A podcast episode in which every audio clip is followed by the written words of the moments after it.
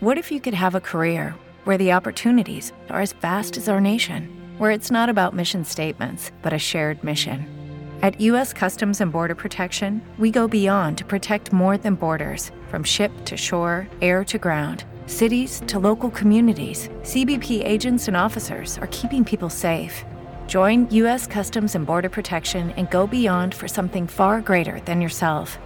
Learn more at cbp.gov/careers.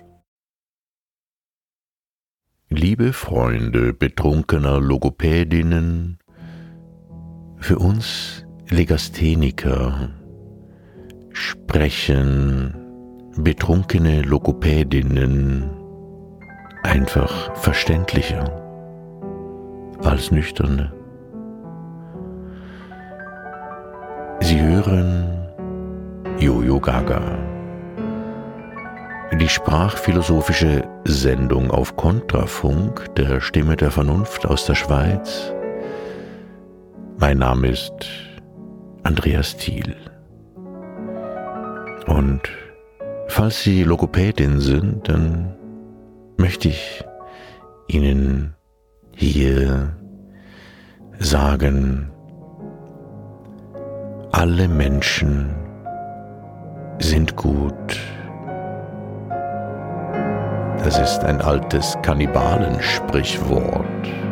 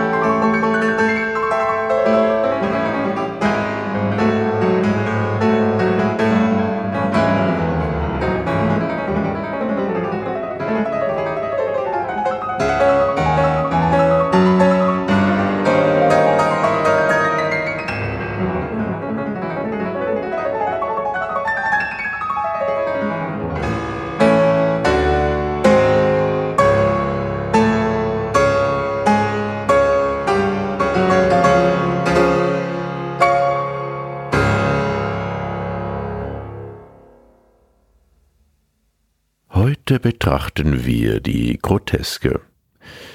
Falls ich Ihnen zu langsam spreche, dann schenken Sie sich ein Glas Portwein ein und setzen Sie sich an den Kamin oder in den Garten. Der Portwein hebt nicht nur die Stimmung, sondern verlangsamt auch Ihr Denkvermögen. Falls ich Ihnen also zu langsam spreche, dann haben Sie Glück, dann dürften Sie mir nach ein oder zwei Gläsern Portwein wunderbar folgen können. Von den Mechanismen, welche Lachen auslösen, haben wir bisher betrachtet die Überraschung und die Wiedererkennung. Und heute betrachten wir den ersten Mechanismus, der unter der Gürtellinie liegt, und das ist die Groteske. Es gibt diese wunderbare Geschichte, da essen zwei Kannibalen einen Clown und naja, es ist keine wirkliche Geschichte, es ist ein Witz. Und dieser Witz hat natürlich eine Pointe, aber eigentlich brauchen die gar nicht zu erzählen, weil der Anfang ist eigentlich schon das Beste an diesem Witz. Vielleicht liegt es auch darin, dass ich Schweizer bin, dass ich den Anfang am besten finde. Uns Schweizern genügt es ja schon, wenn ein Witz gut anfängt, da noch eine Pointe drauf zu hauen, das ist uns irgendwie zu deutsch. Aber ich denke, auf diesen Witz trifft es wirklich zu. Der Anfang ist besser als die Pointe. Zwei Kannibalen essen einen Clown. Ich glaube, das ist der beste Witzanfang, den ich kenne. Die Pointe ist einfach. Der eine sagt dann zum anderen, der schmeckt aber komisch. Und das ist ja nicht der Brüller, weil es eine Sicker-Pointe ist ja mir eher so ein, ein Wortspiel oder ein Gedankenspiel, aber der Anfang, der ist bemerkenswert, weil der ist grotesk. Was heißt das nun? Er ist skurril. Aber warum ist das lustig? Oder was soll daran lustig sein, wenn zwei Kannibalen einen Clown verspeisen? Die beiden Kannibalen könnten ja auch einen Bäcker verspeisen oder einen Bauern oder einen Elektroinstallateur. Aber das wäre nicht lustig. Das Lustige daran ist, dass sie einen Clown verspeisen. Aber warum ist das lustig? Wenn die beiden Kannibalen einen Astronauten essen würden, wäre es auch nicht schlecht, aber das Bild von zwei Kannibalen, die einen Clown verspeisen, ist am lustigsten, weil es am absurdesten ist. Aber die Absurdität ist nur ein weiterer Mechanismus, der hier reinspielt. Also, Weshalb ist das Groteske an dieser absurden Situation lustig? Es hat natürlich wieder einmal mit der Ausschüttung von Glückshormonen zu tun. Um diesen Mechanismus der Groteske zu verstehen, müssen wir ganz weit zurück in unsere Kindheit schauen. Kinder lernen diese Welt zu verstehen. Und das tun sie, indem sie lernen, Muster zu erkennen. Und das kann unser Gehirn immer noch besser als der beste Supercomputer. Die künstliche Intelligenz ist noch lange nicht so weit, dass sie Muster so gut erkennen kann, wie wir das können. Ich habe an dieser Stelle hier auch schon über diese Fähigkeit des menschlichen Gehirns gesprochen, diese Fähigkeit Muster zu erkennen, die für uns überlebensnotwendig ist. Wir können die Körpersprache voneinander deuten, obwohl wir das nicht aktiv können. Unser Unterbewusstsein kann das. Wenn wir ein Gefühl für einen Menschen haben, wie es ihm geht, dann liegt es daran, dass wir seine Körpersprache lesen können und erfolgreich interpretieren. Wenn jemand den Kopf neigt, nach vorne neigt, so dass seine Stirn zuvorderst liegt, dann wissen wir, Jetzt wird dieser Mensch dann gleich widersprechen. Und wenn er es nicht laut tut, dann wissen wir, er widerspricht innerlich. Wenn er den Kopf hebt, kommt es darauf an, ob die Nase den vordersten Punkt bildet, dann heißt das, er wird neugierig. Man sagt ja auch, die die Nase in die Angelegenheit von anderen stecken. Wenn die Nase die Bewegung anführt, dann ist es ein Zeichen für Neugier. Oder wenn, der, wenn das Kinn zuvorderst ist, also wenn man den Kopf hebt und das Kinn bildet den vordersten Punkt, dann bedeutet dies, dass wir eine Provokation planen oder denken weil wir legen den Hals frei. Das heißt, wir werden jetzt dann gleich etwas erwidern, das dem anderen vielleicht provokativ erscheinen mag. Wir zeigen den Hals und sagen, hier, beiß mal zu. Es kommt darauf an, ob wir einatmen oder ausatmen, ob wir die Schulter nach hinten legen oder sie schützend nach vorne knicken, wenn wir den Kopf schräg legen, zur Seite neigen, dann geben wir unserem Gegenüber die Information durch unsere Körpersprache, oh, ich bin interessiert, da habe ich aber Fragen, ich höre zu.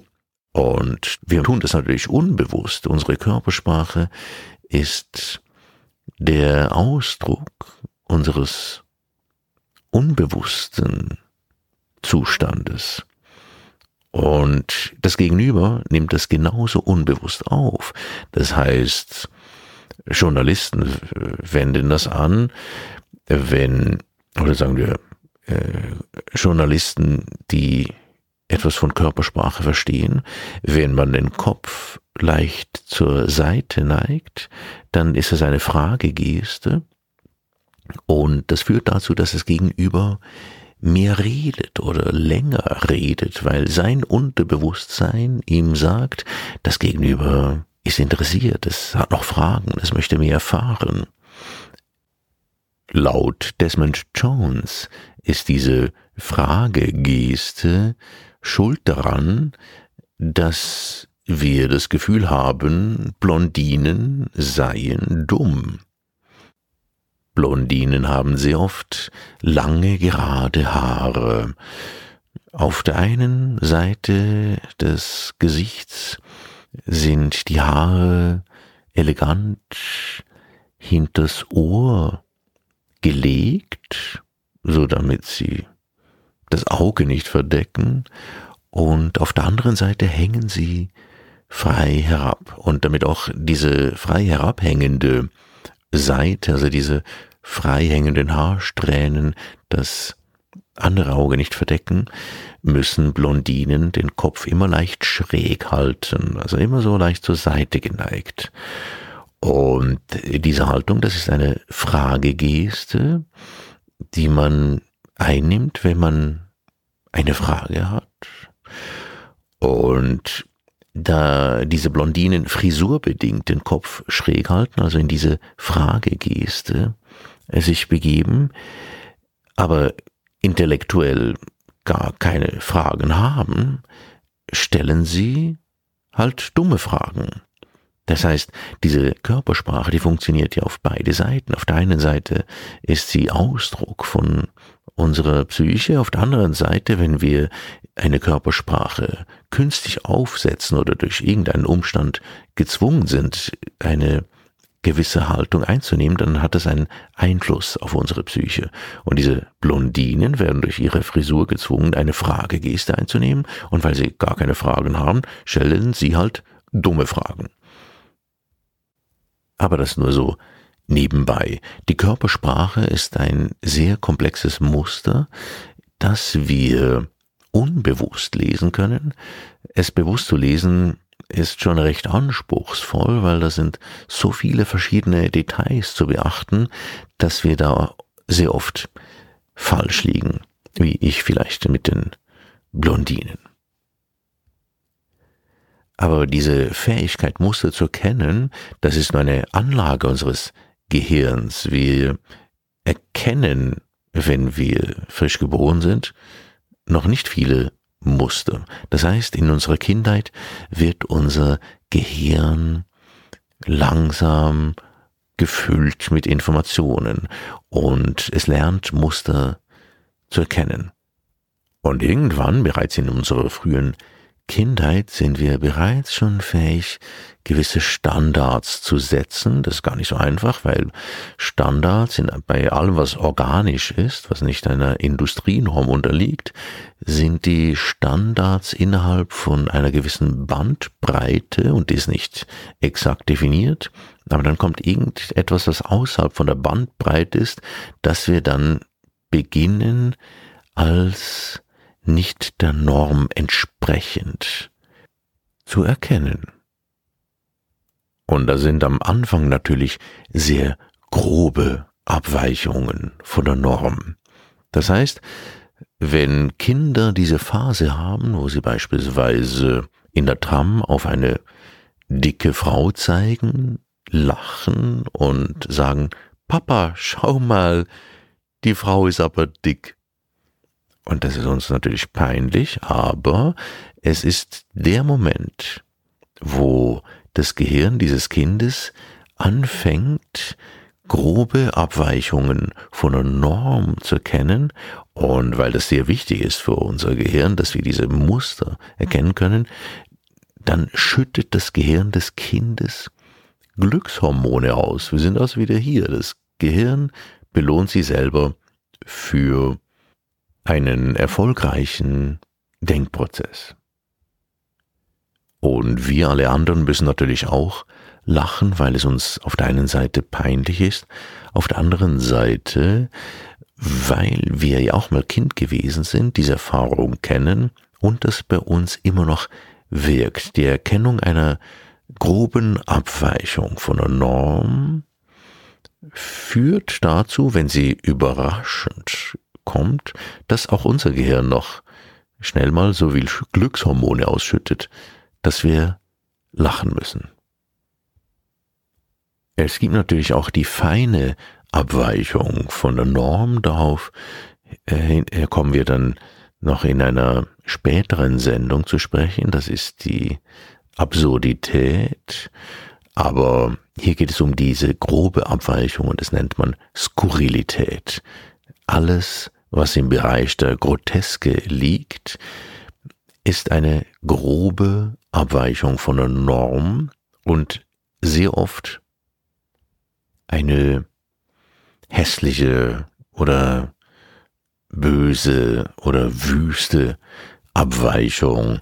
Deswegen in der Groteske schwingt immer der Tod oder eine Gefahr mit, in etwas Abartiges. Kannibalen beispielsweise. Kannibalen für sich sind schon mal eine Abweichung von der Norm, ausgenommen für andere Kannibalen natürlich.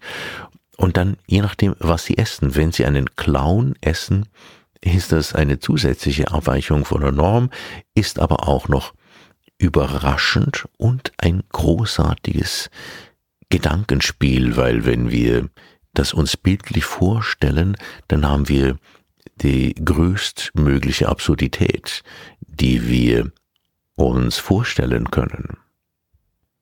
Wir haben hier also schon wieder mehrere Mechanismen, die ineinander greifen. Absurdität, Groteske, Überraschung und natürlich Wiedererkennung. Der Clown alleine schon lebt von der Groteske. Der Clown ist lustig, und zwar erkennbar lustig für kleine Kinder wie für ganz alte Menschen, dadurch, dass er grotesk große Schuhe trägt, es entweder zu dick oder zu dünn, und zwar viel zu dick oder viel zu dünn, er trägt einen viel zu weiten Anzug oder einen viel zu engen Anzug, er hat eine zu große Nase, er hat buntes Haar, er hat einen viel zu großen Mund, zu große Augen, eine zu große Glatze.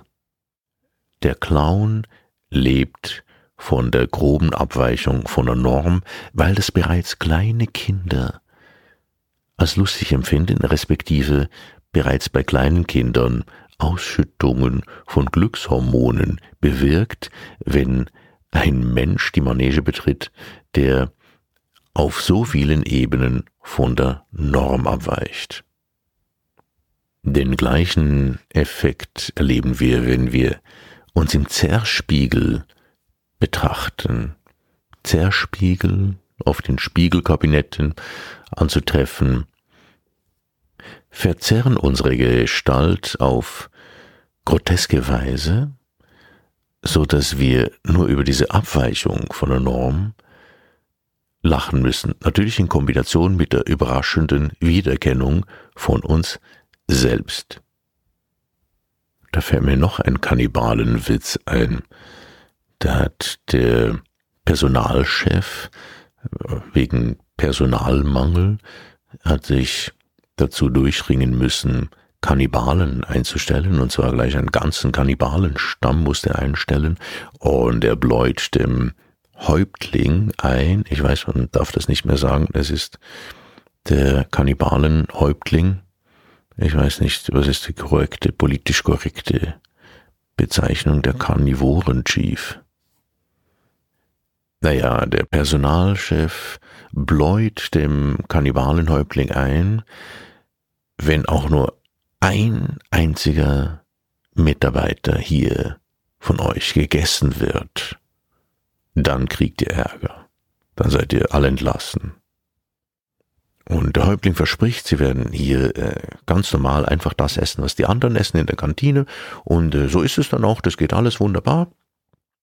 Und äh, nach drei, vier Monaten wird der Häuptling zum Personalchef zitiert. Und der Personalchef sagt, es fehlt eine Putzfrau. Und der Häuptling sagt also, das kann keiner von uns gewesen sein. Unmöglich. Wir, wir halten uns an, an die Regeln. Wir essen, was in der Kantine serviert wird. Aber äh, wenn Sie wollen, ich, ich frage gleich mal rum. Er geht zu seinem Stamm und dann, dann äh, zu seinem Kannibalenstamm, der da irgendwo am Arbeiten ist und kommt zurück zum Personalchef und sagt, nein, auf keinen Fall, es war keiner von uns. Also ich kann mir nicht erklären, wie die Putzfrau verschwunden ist, aber von uns war es keiner. Und der Personalchef, naja, er entlässt ihn mal unter Verdacht. Der Häuptling geht zu den anderen Kannibalen und sagt, so, und jetzt will ich wissen, wer von euch diese Putzfrau gefressen hat. Und dann drucksen die so ein bisschen rum und irgendwann beginnt einer zu weinen und sagt, ich war's. Und dann wird der Häuptling richtig wütend er brüllt. Seit vier Monaten ernähren wir uns hier von Controllern und kein Schwein merkt etwas. Aber frisst nur eine Putzfrau. Well,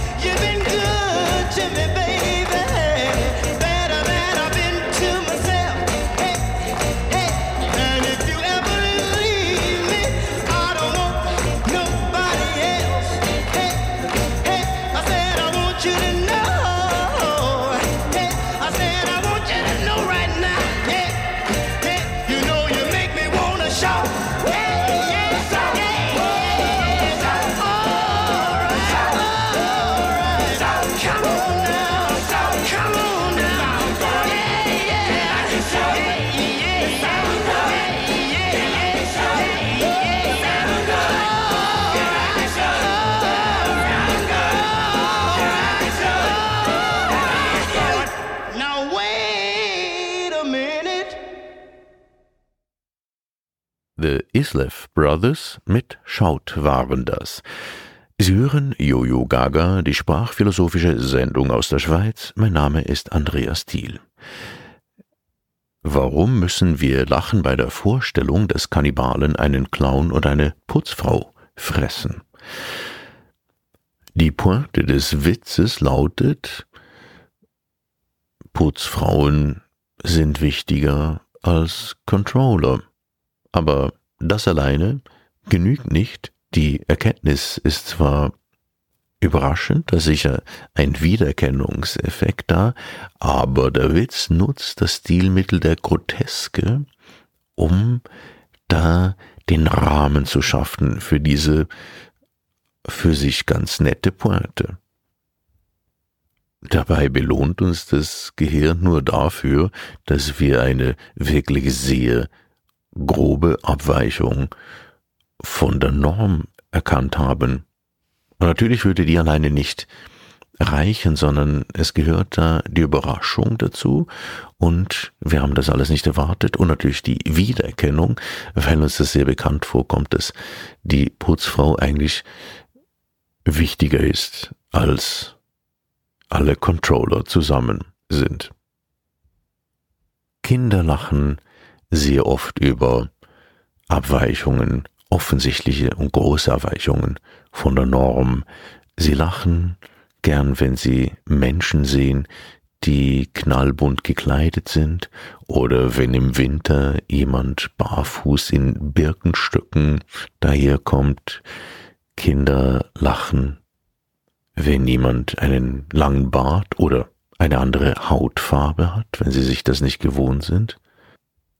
Und das hat überhaupt nichts mit der Hautfarbe zu tun, sondern nur mit der Abweichung dessen, was unser Gehirn als Standard erkannt oder gespeichert hat. Das heißt, schwarze Kinder in Afrika, die lachen genauso, wenn sie ihren ersten Weißen sehen, wie es weiße Kinder tun, wenn sie den ersten Schwarzen sehen.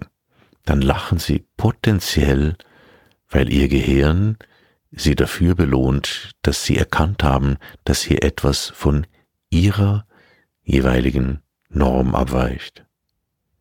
Im Wien des 18. Jahrhunderts, da gab es einen bekannten Schwarzen, ein, Mitglied der High Society, der Wiener High Society, der diesen Wiener Dialekt sprach, sehr intelligent war, sehr schlagfertig, über den entsprechenden Charme und Witz verfügt hat, aber seine Haut war schwarz. Er hieß Angelo Soliman, ist als Kind versklavt worden und hat in verschiedenen europäischen Ländern als Sklave und Diener gedient, war verschiedener Sprachen mächtig und hat zuletzt gedient unter Josef Wenzel, Fürst von Liechtenstein, der in Wien Berater war von der Kaiserin Maria Theresia.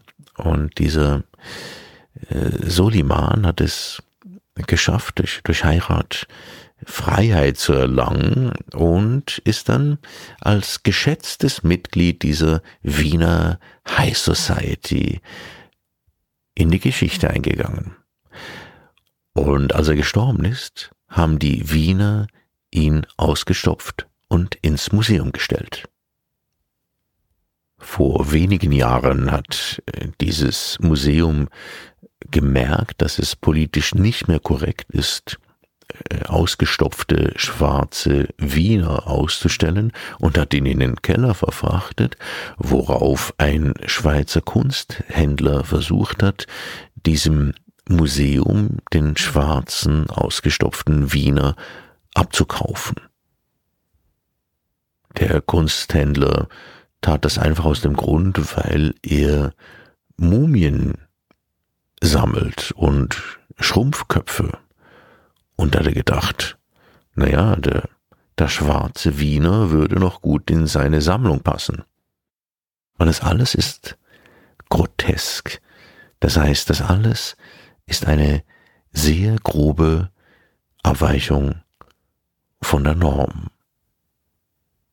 Darüber können wir lachen, weil wir es lächerlich finden, aber gleichzeitig kriecht uns ein Schauer über den Rücken. Das ist der gleiche Effekt, den wir haben in der Geisterbahn. Das ist ein sehr niedriger Mechanismus in der Geisterbahn, müssen wir dauernd lachen, obwohl es uns gleichzeitig schaudert. Man kann uns in der Geisterbahn nicht mit bunten Schmetterlingen erschrecken, sondern nur mit groben Abweichungen von der Norm. Und es hat immer eine Tendenz zum Morbiden oder moribunden oder kannibalistischen oder rassistischen. Die Groteske ist eine wüste Abweichung. Wer darüber lacht, der kann nichts dafür, weil so funktioniert nun einmal unser Gehirn, aber sie geht immer einher mit einem Schaudern. Da gibt es natürlich ganz viele Abstufungen und die sind auch nicht definiert. Wenn Jugendliche zum ersten Mal zwei Männer sehen, die sich küssen, dann müssen die lachen, weil das ist eine Abweichung von der Norm. Und ich muss heute noch lächeln, wenn ich zwei Männer sehe, die sich küssen, weil es ist immer noch eine Abweichung von der Norm. Und alle Anstrengungen, zwei küssende Männer zur Norm zu erheben, werden scheitern, weil die ganz große Mehrheit ist nun einmal heterosexuell und wird zwei küssende Männer immer als grobe Abweichung von der Norm betrachten und somit als lächerlich empfinden. Und das hat nichts damit zu tun, dass wir all diesen Menschen unsere ganze Liebe entgegenbringen. Unser Gehirn schüttet Glückshormone aus, wenn es merkt, dass wir erkannt haben, dass es von der Norm abweicht, die wir selber nicht gemacht haben. Und wenn wir selber versuchen, die Norm zu verändern, dann wird uns das nicht gelingen, wenn eine Norm von der Natur her schon so gegeben ist. Das hat natürlich wieder mit Wiedererkennung zu tun. Und das heißt, wir erkennen auch falsche Normen, wenn politische Normen nicht mit der Realität übereinstimmen, dann empfinden wir sie als grotesk.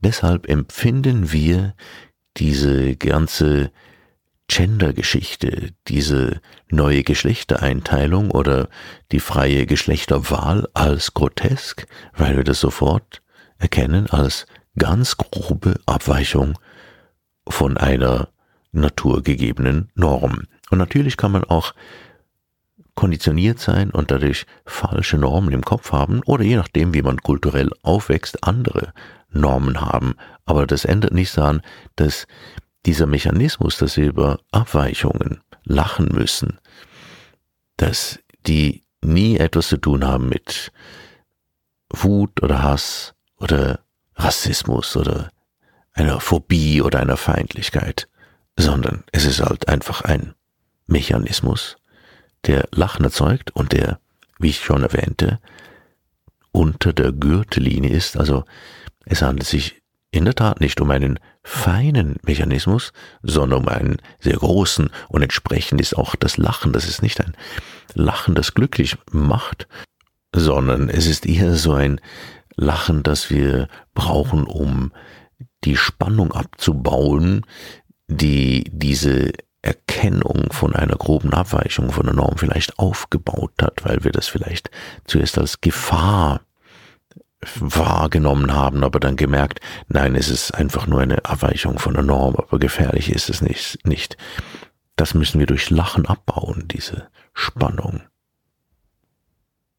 Es ist übrigens ein Unterschied, ob ein Witz die Skurrilität als Mechanismus nutzt, um irgendetwas lustig zu darzustellen, das eigentlich gar nicht skurril ist, oder ob der Witz über etwas gemacht wird, das für sich schon skurril ist. Weil in diesem Fall ist es oft so, dass der Witz selber einen sehr feinen Mechanismus beinhaltet, wenn der Gegenstand der Betrachtung skurril, also grotesk ist, dann muss der Witz umso feiner sein. Der feinste Humor ist bekanntlich der jiddische Humor. Die jüdische Geschichte ist so dramatisch und, und tragisch, dass sie eigentlich nur erträglich ist, wenn man Witze darüber macht. Aber hier kann man jetzt nicht äh, diese Stilmittel unter der Gürtellinie anwenden. Das wäre unangebracht, sondern hier kommen höhere Mechanismen zum Zug, wie die Absurdität, die Ironie, der Begriff des ewigen Exils beschreibt die Situation oder das Dilemma deutscher Intellektueller, die während des Krieges in die USA geflohen sind. Das waren sehr viele Juden natürlich darunter und die haben sich mit der amerikanischen Gesellschaft eigentlich nicht richtig abfinden können oder arrangieren können. Das war für sie eine eher oberflächliche, kulturlose Gesellschaft, weil wenn man die deutsche Romantik als literarischen Hintergrund hat, dann findet man sich in der amerikanischen Literatur nicht so gut zurecht. Und das waren also deutsche Intellektuelle, die, Juden haben sich, die deutschen Juden haben sie ja in erster Linie als Deutsche verstanden und nur in zweiter Linie als Juden, so wie sich deutsche Christen in erster Linie als Deutsche verstehen und in zweiter Linie als, als Christen. Bei den Muslimen, den deutschen Muslimen weiß ich nicht, wie das genau ist, aber das, da gibt es wahrscheinlich auch sehr viele unterschiedliche Ansichten. Nun, diese deutschen Exilanten in New York, die haben dann diese intellektuellen Kreise gebildet und die haben festgestellt, sie werden nie mehr zurückkehren können. Dieses Deutschland, das sie noch gekannt haben, das gibt es nicht mehr. Das ist für ewig zerstört. Das heißt, nie mehr zurück in ihr hochkulturiges Deutschland. Und das hat dann diesen Begriff vom ewigen Exil hat sich daraus ergeben. Und da gibt es einen jüdischen Witz darüber. Da geht der Israel Rosenkranz seinen alten Freund Meuschle Edelstein in New York besuchen und er sieht äh, in, in der Wohnung des Meuschle Edelstein an der Wand ein großes Gemälde von Adolf Hitler und Israel sagt, ja, aber Moischele, was muss ich sehen? Das ist ja der Herr Hitler, der Herr Hitler hier in New York. Und Moischle antwortet, ja, ja, das ist der Herr Hitler, er ist hier in New York, aber weißt du, mein Herz ist in Berlin. Und jetzt haben Sie vielleicht gemerkt, obwohl das Ganze grotesk ist, ist der Witz selber sehr fein, sehr subtil, weil das ist feinste Ironie, aber weil wir die Bilder vom Holocaust in den Köpfen haben und das Bildnis vom Adolf Hitler sehen, ist es gleichzeitig zutiefst grotesk, aber nicht der Witz ist grotesk. Der Holocaust ist grotesk. Adolf Hitler ist grotesk. Der Witz selber ist ganz feiner Humor. Der Witz ist poetisch und voller Selbstironie. Das ist typisch für Witze über ganz schlimme Begebenheiten da darf man nur die feinste Klinge anwenden. Und das ist Ironie, Selbsterkennung, Poetik, ein Gedankenspiel. Und man muss vielleicht auch nicht laut lachen, sondern man, muss lächeln. Laut lachen muss man unter der Gürtellinie. Groteske, Schadenfreude, Peinlichkeit. Aber diese feinen Witze, die oberhalb der Gürtellinie, weit oben in diesem Feld von feiner Ironie liegen, da, da lächelt man eher. Und diese feinen Stichwaffen des Humors, die erlauben uns ganz schlimme Dinge zu betrachten und eine emotionale Distanz zu gewinnen dadurch, dass wir trotzdem lachen können, obwohl der Gegenstand der Betrachtung selber zutiefst grotesk ist. Aber nicht der Witz ist grotesk in diesem Fall, sondern die Wahrheit, die wir damit benennen. Es gibt ein jüdischen Witz, da geht Meuschel Edelstein im KZ zum SS-Obersten und sagt, sehr verehrter Herr Oberst, bitte ich vielmals um Entschuldigung, möchte ich bitten, lassen Sie mich gehen in Block Nummer 7. Und der SS-Oberst antwortet, Sie sind hier in Block Nummer 4 und Sie bleiben in Block Nummer 4, das wissen Sie ganz genau. Ja, sehr verehrter Herr Oberst, bitte ich vielmals um Entschuldigung, möchte ich gehen, sehr, sehr gerne in Block Nummer 7. Sie, meine Frau und vier Kinder, äh, möchte ich nur bringen Stickle von Brot. Und der SS-Oberst sagt, na ja, ich bin ja kein Unmensch.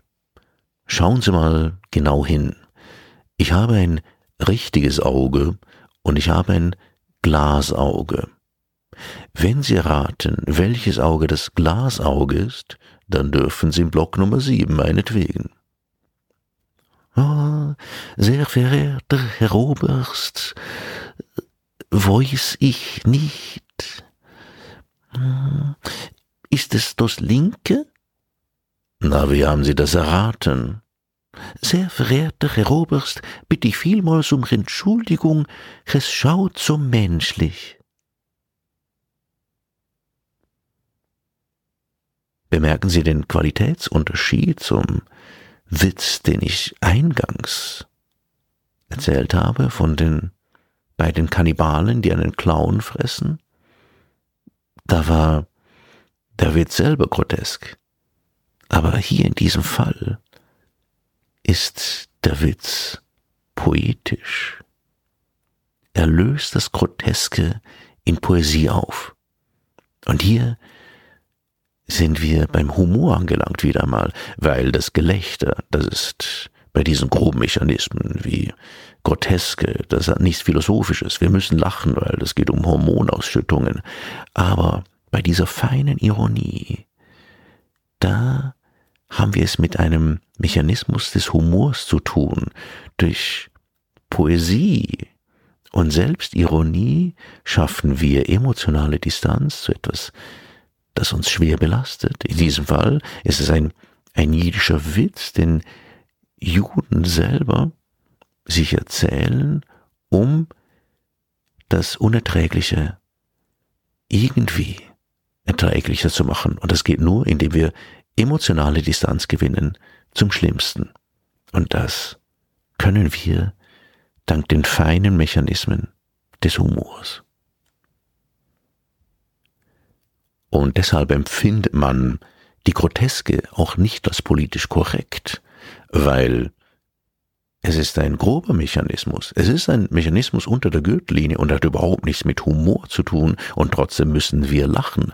Aber man darf niemanden bestrafen, wenn er lacht über eine groteske Situation, wie sei es, wenn sich zwei Männer küssen. Der Mensch, der darüber lacht, will nichts Böses.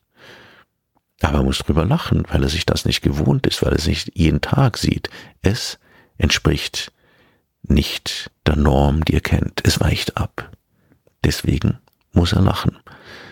Und Lachen ist nicht strafbar. Natürlich hat es selten mit Humor zu tun. Da muss man eher lächeln. Wenn Humor im Spiel ist, muss man lächeln. Aber das Lachen hat auch seine Funktion. Es ist befreiend, auch wenn es unter der Gürtellinie ist.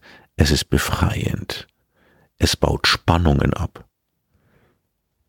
Lachen deeskaliert.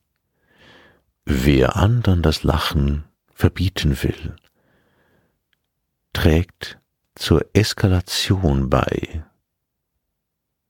Und wer über einen schlechten Witz nicht lachen kann, hat keinen Humor. Man braucht Humor, um auch über einen schlechten Witz lachen zu können. Lachen ist kein bewusster Vorgang, Lachen ist ein Gefühlsausbruch. Die emotionale Distanz herzustellen zu etwas, das wir nicht gut finden oder vielleicht sogar geschmacklos finden, das ist ein bewusster Vorgang und das nennt sich Humor. Aber gegen das Lachen selber können wir uns nicht wehren, weil da ist ja kein Humor im Spiel. Mir wurde in Malaysia mal auf der Straße gebratene Skorpion angeboten. Da hat einer so auf einem Grill verschiedene Skorpione gebraten und hat natürlich Spaß gehabt, hier dem Europäer den zu sich zu winken und fragen, ob er einen Skorpion essen will. Und da haben sich sehr schnell andere um mich ge ge geschart, weil die wollten sehen, ob der Europäer sich getraut, einen Skorpion zu essen. Und ich habe dann schon gedacht, dass die vermutlich essbar sind, dass der mich da jetzt nicht für dumm verkaufen will. Und trotzdem wusste ich ja gar nicht, wie man so ein Skorpion isst.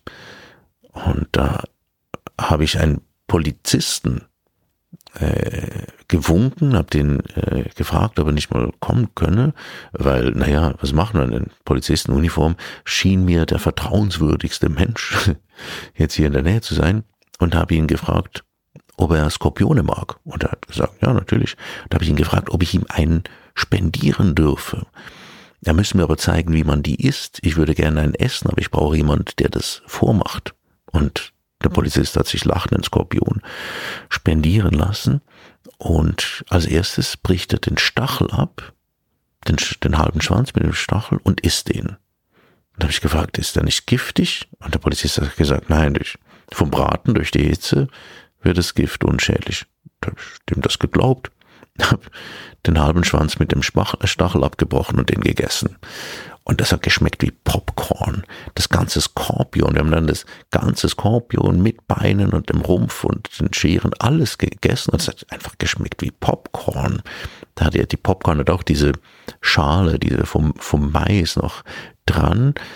Wie das Chitin, der Chitinpanzer des äh, Skorpions. Und innen, das war so äh, fluffy, das war so wie Styropor auch wie Popcorn im Skorpion drinnen, dieses Fleisch, das da durch die Hitze so fast wie, fast wie aufgeschäumt irgendwie war. Und ich musste lachen, weil erstens mal das überraschend gut geschmeckt hat, nämlich nach Popcorn. Zweitens muss ich aber lachen, dass sie hier gerade etwas sehr, sehr Skurriles machen, etwas Groteskes. Ich esse ein ein Skorpion. Aber das war ja nicht alles. Ich esse ein Skorpion mit einem Polizisten und ich habe soeben einen Polizisten einen Skorpion spendiert. Und überhaupt, dass ein, ein Polizist mir zeigt, wie man ein Skorpion isst, das ist nochmal grotesker. Und dann, dass ganz viele Leute darum drum stehen und schauen, wie ich mit dem Polizisten zusammen ein Skorpion esse. Und die mussten auch lachen, weil für die war das natürlich, das Skorpionessen war nicht grotesk, aber die wussten, ein Weißer, da ist doch kein Skorpion, dass ein Weißer ein Skorpion ist, war für die wieder grotesk. Alles, alles ist gar nicht lustig, sondern völlig blöd. Es ist auch nicht poetisch. Man lernt auch überhaupt nichts draus. Außer vielleicht, dass die Dinge oft ganz anders schmecken, als wir vielleicht äh, vermutet haben. Aber diese grobe Abweichung von der Norm, die greift vom kleinen Kind bis ins Alter.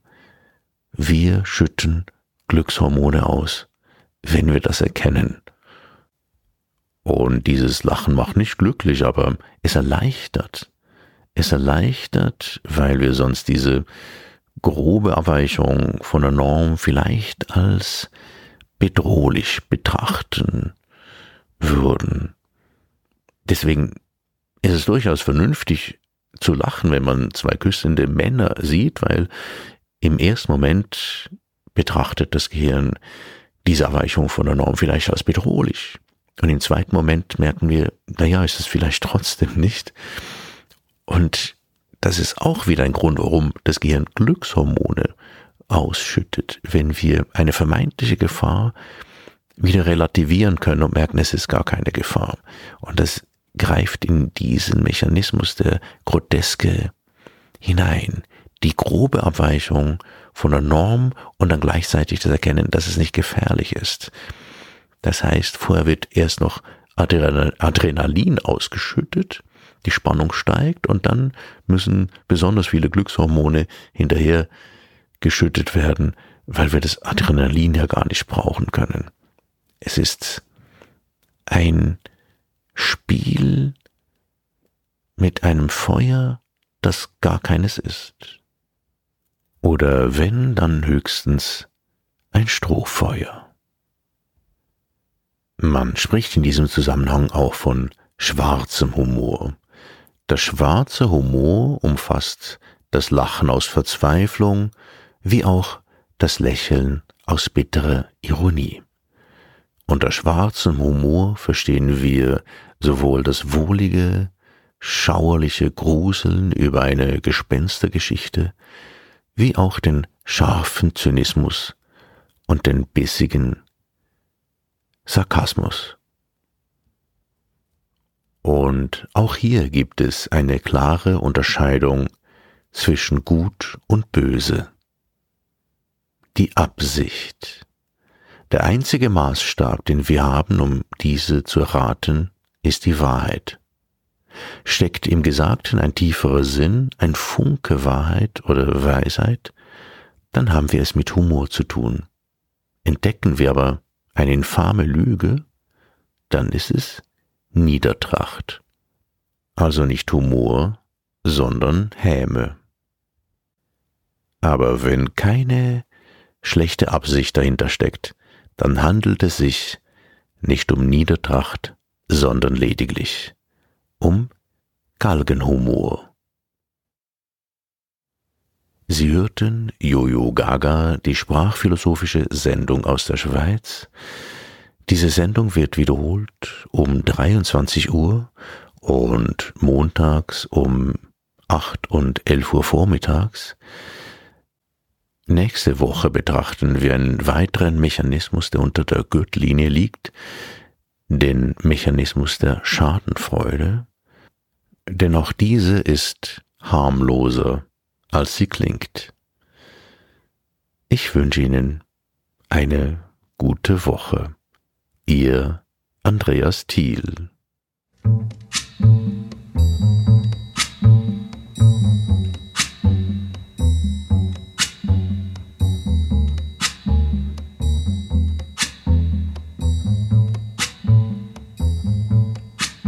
When the night has come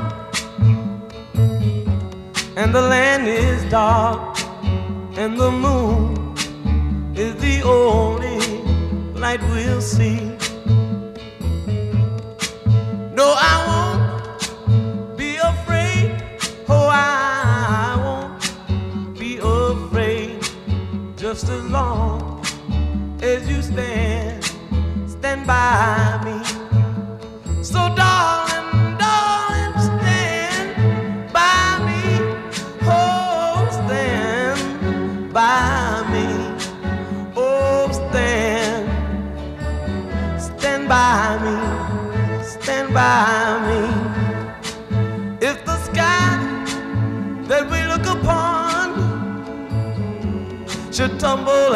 or the mountain should crumble to the sea. I won't cry, I won't cry, no, I won't shed a tear just as long as you stand, stand by me.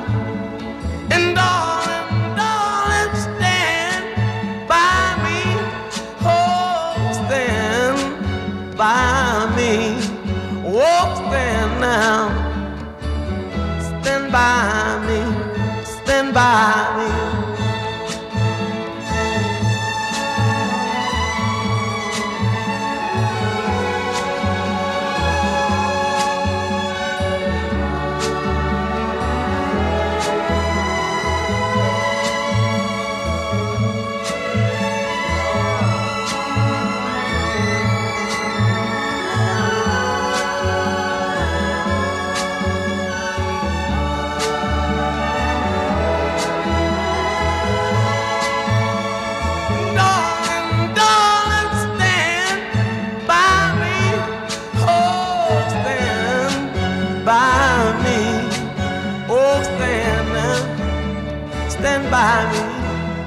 Stand by me.